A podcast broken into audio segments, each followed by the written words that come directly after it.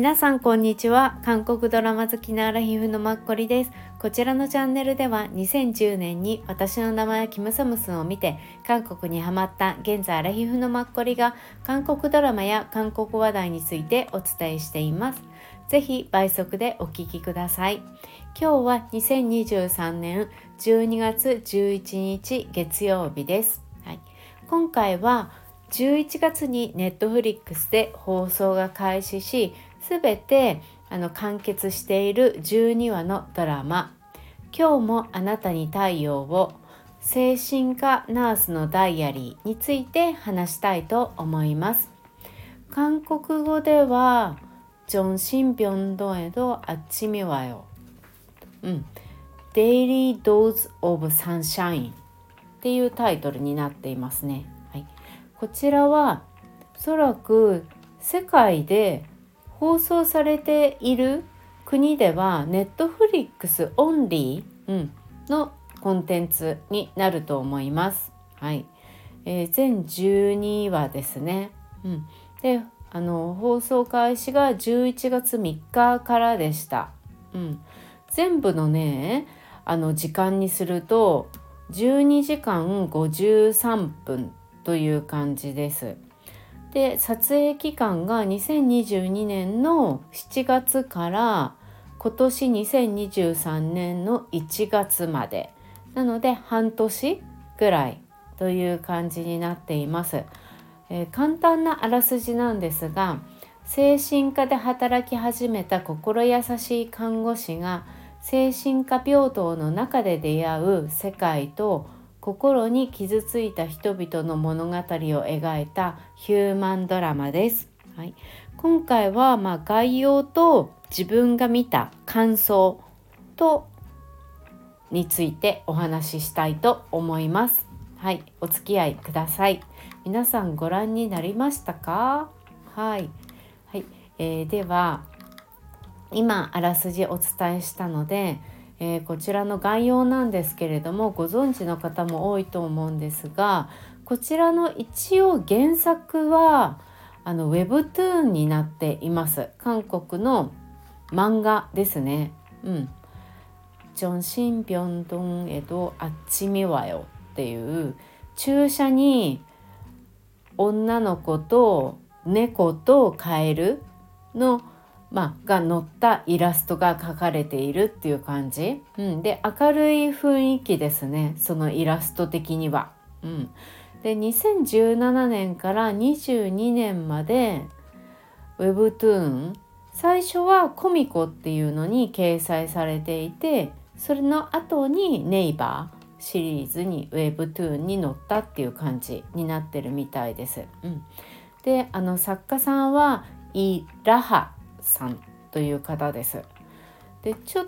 と分かる範囲です確かかどうかちょっと分からないんですけどご自身がもともと看護師さんかなんかだったのかなっていう感じでその看護師さんの経験から実体験からのストーリーというようにうんちょっとね調べると出てきたのであの確かじゃないのではっきり明確に断定はしないんですけどそうかもしれないって皆さん思っていてください。はい、これが原作になっています。うん、で、えーと、制作会社はフィルムモンスターというところです。でこのフィルムモンスターってまあ、初めて聞くんですけど、まあ、今回ケーブルテレビとかテレビ局とか全く絡んでいないんですね。ネットフリックスオンリーだから。だからフィルムモンスターがやってるんだけれどもね。このフィルムモンスターって何って思ったら、まあ、SLL っていう、まあ、大きい制作会社韓国の中でかなりいろんなことをやっている。その中の一つにフィルムモンスターっていうレーベルがあるみたいで、うん、制作会社がね。でこれを立ち上げたのが今回このドラマの監督をされているイ・ジェギュ監督が一番最初このフィルムモンスターを立ち上げたみたいですよ2015年に。でその後2019年に JTBC スタジオに移行されたみたいなんだよね。なのでひょっとしたらまあおそらく JTBC もまあ関わってるんだろうなっていう感じですよね。はい、で、えーと、こちらのあの「今日もあなたに太陽を」の監督は今お伝えしたイ・ジェギュさんとカンナムスさんです。はい、イ・ジェギュさんっていう方はあの結構有名な方だと思われます。うんえっと、皆さんご存知私は見てはないんですけど名前は知ってるんですが2022年と23年うんもうやったのかな？今私たちの学校はっていうあのちょっとゾンビ系のそうあれの監督もされていらっしゃいます。うん。ちぐんり八挙ヌンのシーズン2ってもうこと放送されてるのかな？あ来年か。そうですね。うん。それもこの監督さんが放送されています。あとねえーと、2012年にかなり前なんですけどね十何年前 MBC で「ザ・キング」っていうあの「トゥーハーツ」っていうのを撮影されていてこれのね主人公はあの方ですよ。イスンギさん、うん、とあとハジウォンさんなんですよ。うん、で私ハジウォンさん偶然あそうだったんだこの2人だイスンギさんっていうのはなんか知ってたんだけど相手がハジウォンさんだったんだって思ってハジウォンさんってこの前私たちカーテンコールで見たしあとヒョンビンと一緒にやったシークレットガーデンでも有名なんじゃないかなと思っていて韓国人が好きなすごく女優さん今もう45歳ぐらいなんですけど、うん、でなんとなくプロフィール見てたら、まあ、お母様がいらしてあとお姉さんと妹さんがいるのね。であと弟さんもいらしてだから4人兄弟すごいなって思ったらそう弟さんがね2018年に他界されてらっしゃるみたいでうんねあの理由はすいません。ちょっとわからないんですけどそうなんだなっていうのをなんか感じましたって思いっきりまあ余談なんですがはい。こういうこの「ダッキング」とか「チグムリハッキョヌン」とかをあのドラマとしては、うん、撮影されてらっしゃる監督さんです。はい、でえ、ー、とあの漫画ウェブトゥーンが本来は原作なんですがそれをこのドラマ用に脚本に直されたのがイ・ナムギュさんです。はい、イ・ナムギュさんって以前も私お話しさせていただいたんです。それはハン・ジミンさんとイ・ミンギさんが出てるあのヒップタッチの女王の時におそらく私お話ししていてヒップハゲっていうね。うん、でこのヒップタこのイ・ナムキュさん、うん、昔の私が知ってる秋元康さんみたいな雰囲気なんですよ私がわかる写真では。眼鏡をかけていてちょっとだけあ小柄ではないんですけど、うん、なんかねちょっとだけふくよかな感じ。もうそっくりなんですよね。そう。今はもっとね全然多分秋元康さんだってこのイ・ナムキュさんだって全然お年をねそれぞれ重ねてらっしゃるから全然違うと思うんですけどそう。そんな感じ。うん、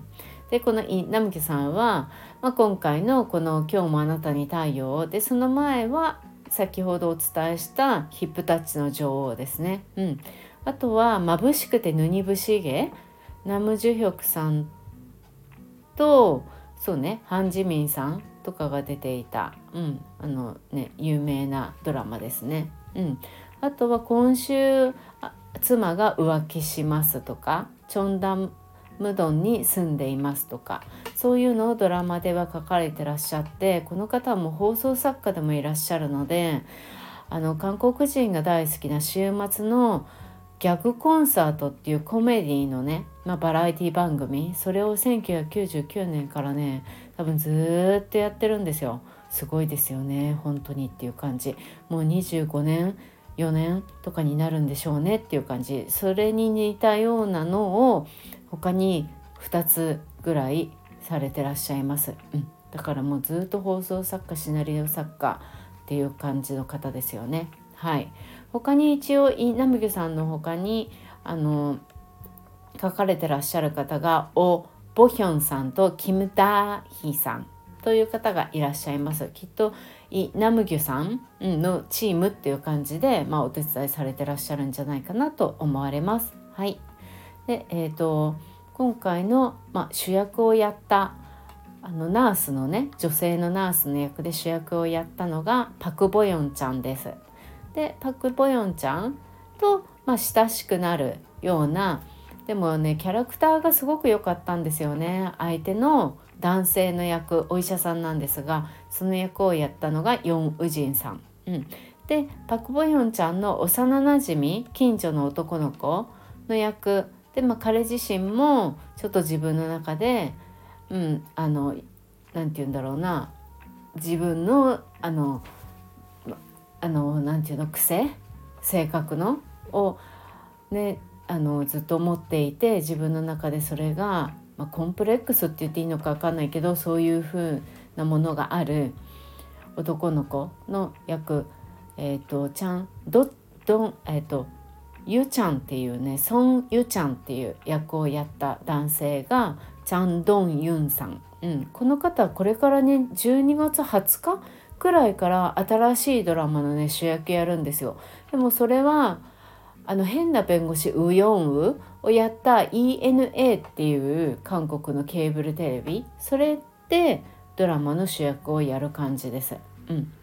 なので日本で放送されるかどうかはちょっと、まあ、今現在わかんないですよね。でもこれから多分すごく出てくるね俳優さんなんだろうなって思います。うん、であとパク・ボヨンちゃんのあの病院働いていたそこの府長さんの役をやっていた方よくあの皆さん見ますよね。韓国女優さんの、うん、中年の女優さん。そのソン・ヒョシンっ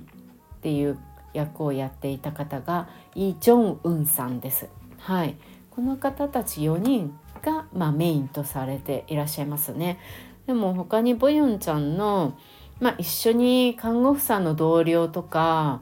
あと一緒に働く病院の先輩のお医者さんとかでボヨンちゃんとかに、まあ、勉強を教えてくれていたそのお医者さんですよねが出てきたりとか、うん、みんな親しい感じの、うん、仲だなっていう感じでした。はいかな大体それが概要かな。で自分の中で感想をすいません。えっ、ー、と明確には3つです。1つ目、まあ、人間の内面を見つめるストーリーだけれども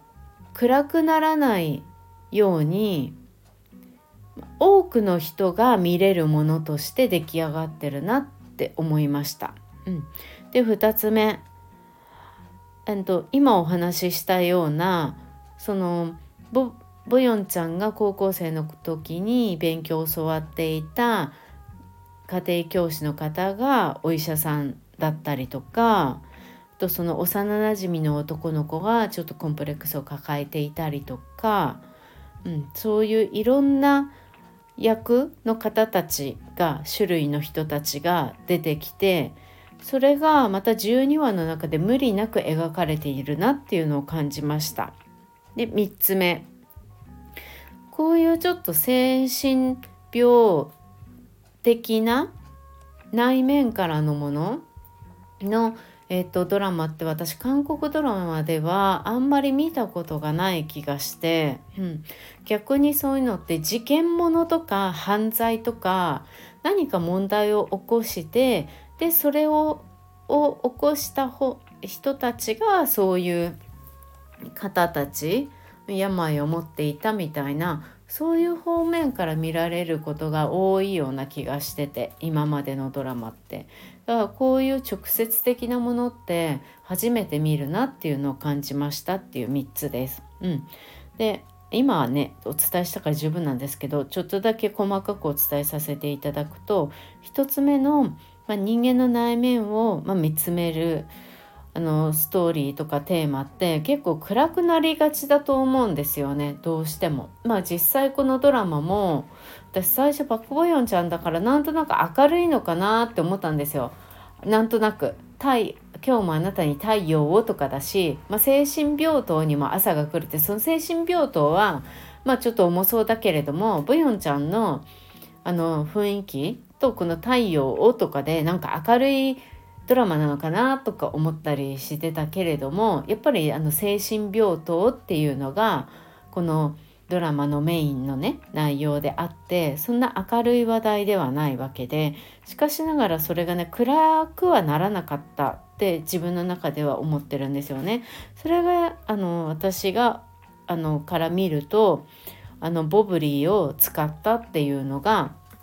うんあの良かったんじゃないかなって思います。そこのやっぱり配役設定っていうのはさすがだなっていうのを感じました。だからこそ私とかも見たいなって思うし、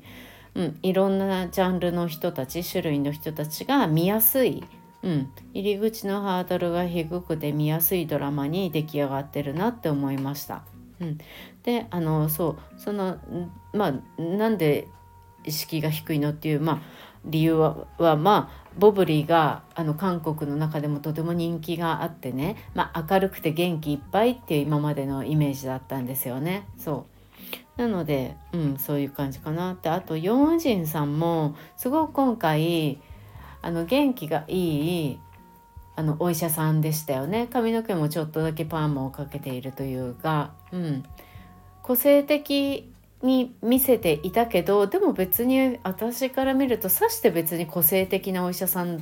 ていうより普通の人っていう感じがしたんですけど、うん、それがああいう業界の中だとねすごくまあ際立ったりするんでしょうけどすごくねボブリ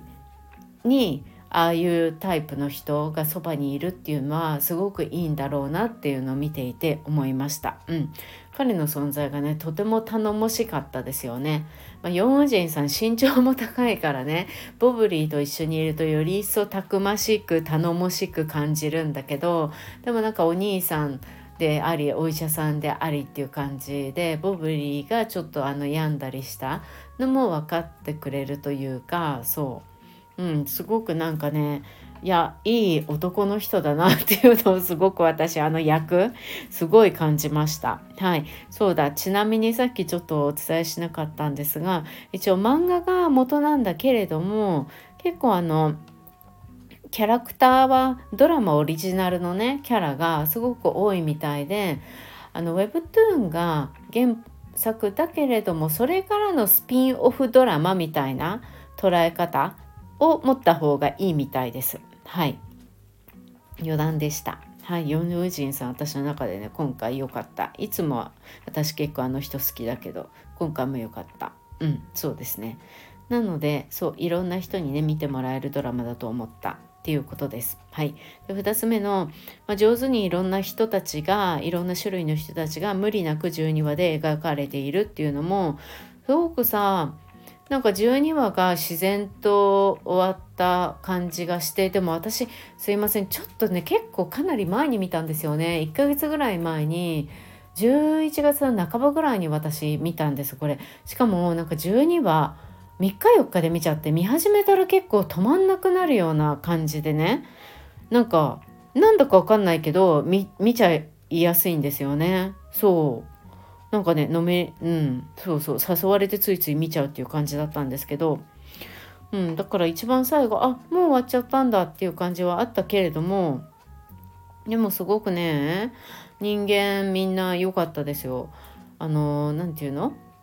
看護師さんにボブリーは看護師さんにぴったりっていう風にみんなから思われているんだけれども最終的には、うん、ついついその人を気にかけすぎちゃう。だから、ま周り一緒に働いている人が彼女の分も仕事をしなきゃいけなくなったりとか周りに気を使わせてしまってるっていう部分もあってでも本人やっぱりそこまでクールになれないっていうのもある。もうあのクールになってる看護師さん後輩とかは、うん、もう私はあの先輩みたいになれないっていうふうにご本人はもう明確に分かっていて仕事と思ってやっているっていう感じですよね。うん、だから彼女自身は最後はあのその仕事を辞めてあのダンス踊りながらあのピースボートみたいなのに乗りに行くんですよねおそらく1年間。うん、っていう方の人生観とかも出たのも面白かったしでその彼女と、まあ、付き合うことになったそのボブリーの、まあ、元家庭教師であり家柄がとてもいいおいし男性のお医者さんですよね。あのキャラもすごく良かったですよね。そしてあの俳優さんがぴったりでとても上手でしたよね。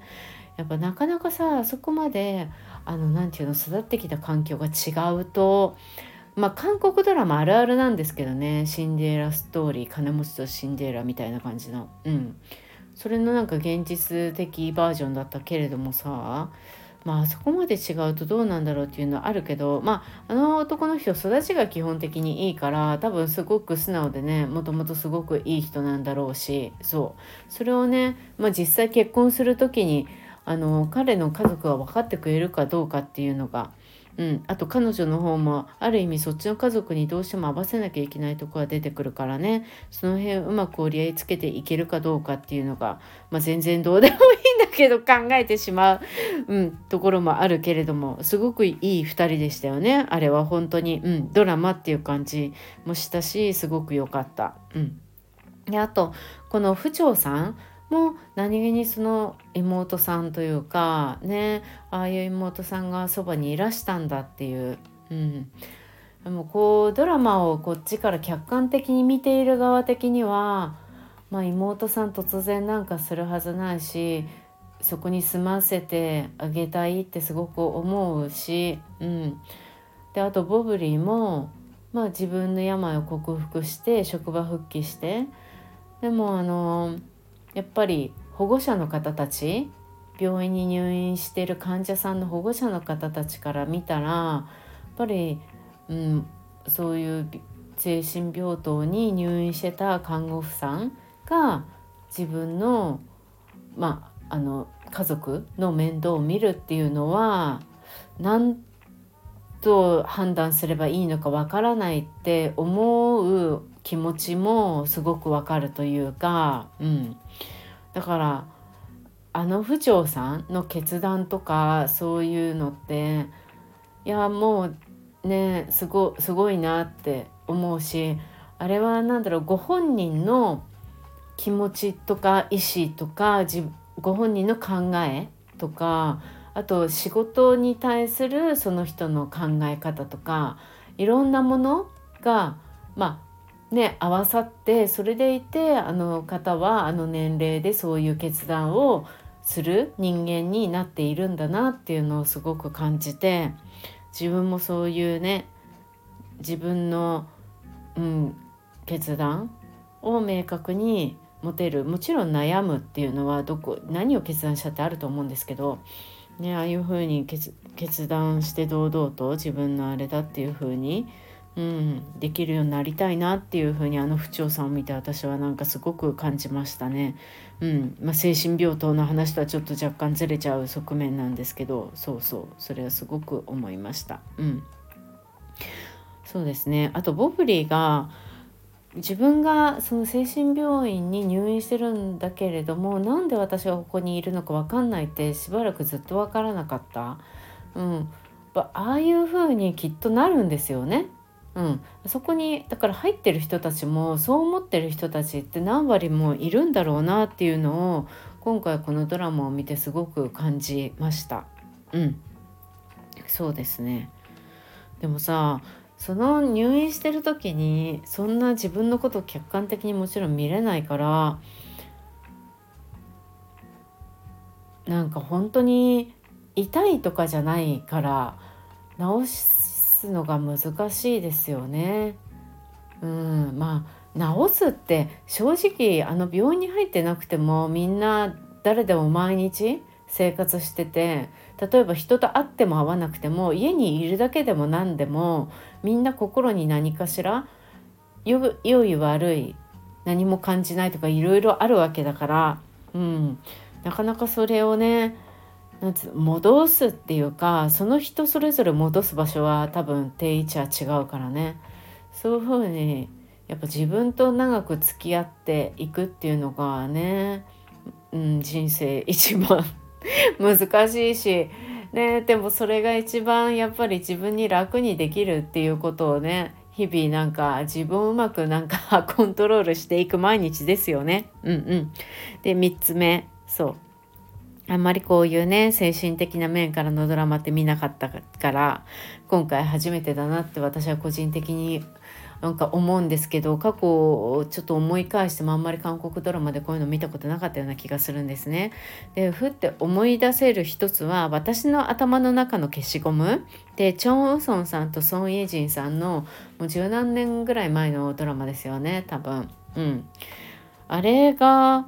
でもあれはまあでもそうですね。ソン・イェジンさんがやっぱりアルツハイマーかな？になるから、まあ、あれは病気なんですけどね。そうあれをぐらいかなって思いました。自分が見たことがある韓国ドラマで。結構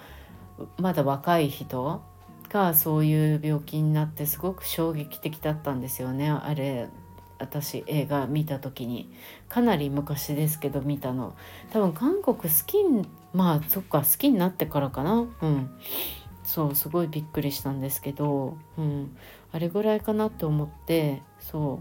う。でもこういう現代的な、まずねこういう精神あ心を惑わされるみたいな、うん、ことっていうのは今に始まったことじゃなくここ何年も前からじゃないですか。それがね今になって出てくるっていうのはすごくまあいいことだよなってなかなか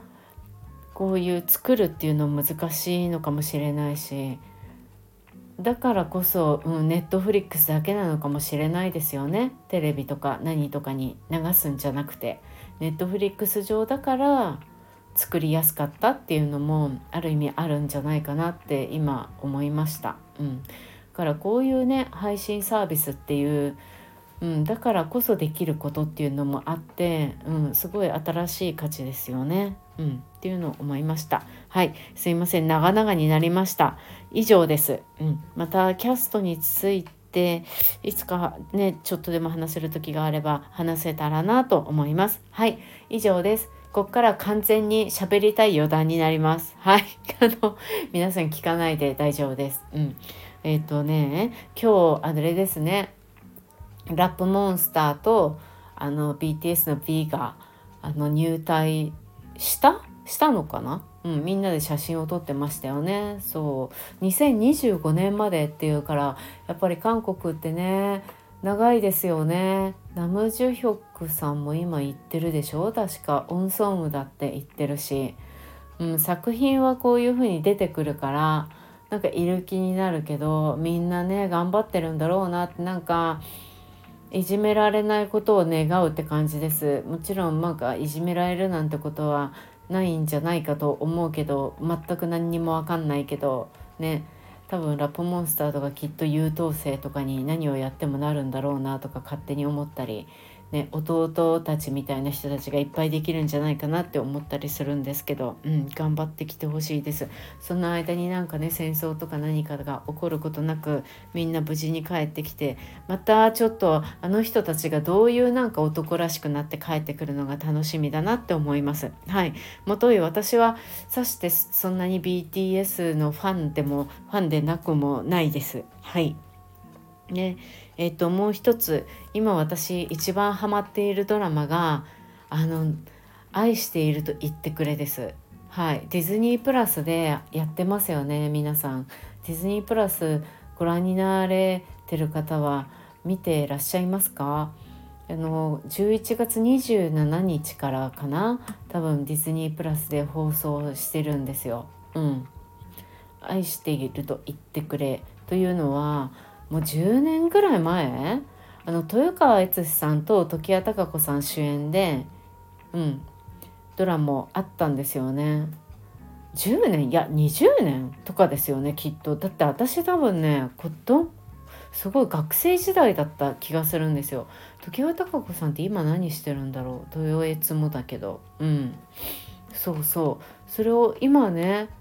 あれするっていうのもでもすごいねいいの。私あんまりこの「愛していると言ってくれ」って見た記憶がなくて多分全然私の世代見てた人の方が多いと思うんですけどあんまりベタベタなのって私あんまり興味もなかったのかな。それかあんまり見る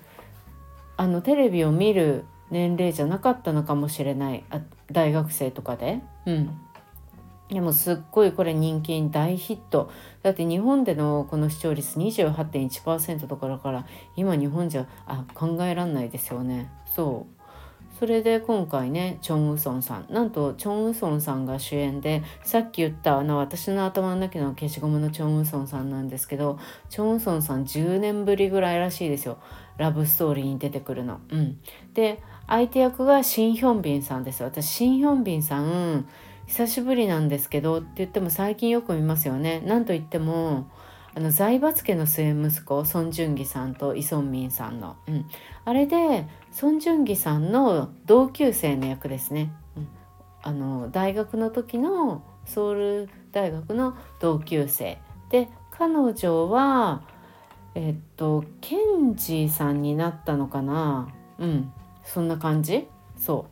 う。の役をやっていました。その他も結構さそういうなんか検事とかあ弁護士とか警察とかそういうのを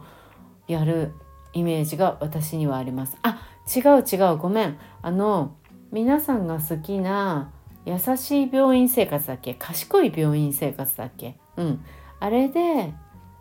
あれあれにも出てなかったっけ？誰かと付き合うユヨンソクさんだっけ？と付き合う彼女の役でしたっけ？うん。そうそう。で今回ね私今まですごくこの方って顔が細いって感じだったんですよ。頬があんまりないっていうイメージだったんですけど今回多分ね頑張って食べたりしたんだと思う。ちょっとだけ普通にふくよふくよかじゃないよ。ふくよかって言えないけどこの人にしてはふくよかだと思うの。普通の人と同じぐらいの顔の肉付きになってるんですよだから目元はかつての彼女の印象があるんだけど一見ねああの人だったんだっていう風に最初は気づきにくいわけ。うんそうなの私は最初からえ誰が相手やるんだろうって思って見た時にあこの人なんだって思って今回出てきてしかもこういう女性らしい役って私彼女で見たことがなかったからうんそうなんですよね。だからすごくねびっくりしたけどでもこのね2人がすっごい敵役なの私の中では。すごいいいです。もうなんか6話ぐらいまで見たかな？6話ぐらいまでですよねおそらく放送されてるの。なんか本当にいいなんかもう切ないしチョンソンさんがまあうまいんだよね。うんそうそう。だってこの方50歳ぐらいなんだけどなんかねすごいなんか本当になんかたまらないですよ。見てて涙が出てくる感じ。全く周りの人はさ本当にこういう人たちのことね分かってないっていうかでも多分あの20年くらい前のドラマだからね、うん、それを今の時代にこういう風にやってるから今の時代はまた全然違うと思うんですけど日本でも韓国でもねあの普通の人の反応っていうのは、うん、なんかね本当にちょっと胸がいっぱいになりますね。これについてまたちょっと話をすごいしたいです。はい。そんな感じです。皆さん何見てあマイデーモンとかかな？やっぱ人気なんですかね私。でも2話まで見ました。うんうん。そうですね。そうあといろいろ始まりましたよね新しいのも。ちょっとなんか最近なんか仕事でちょっとこの精神病棟にも日が昇る 今日もあなたに対応よよじゃないんですけどちょっとだけちょっとなんか私なんか自分で追い詰められていて、うん、そう自分のできなさと、まあ、人間関係みたいな感じなんですけどそうなんですよね。それでちょっと毎日ちょっと精神的にアップアップしているところがあって喋りたいのにこのドラマについて、うん、なんかねもんもん頭がなかなかなんか動かない感じ、うん、何にもなくなんか家に帰ってくると時間だけが経っちゃうみたいな感じになっちゃってるんですけど。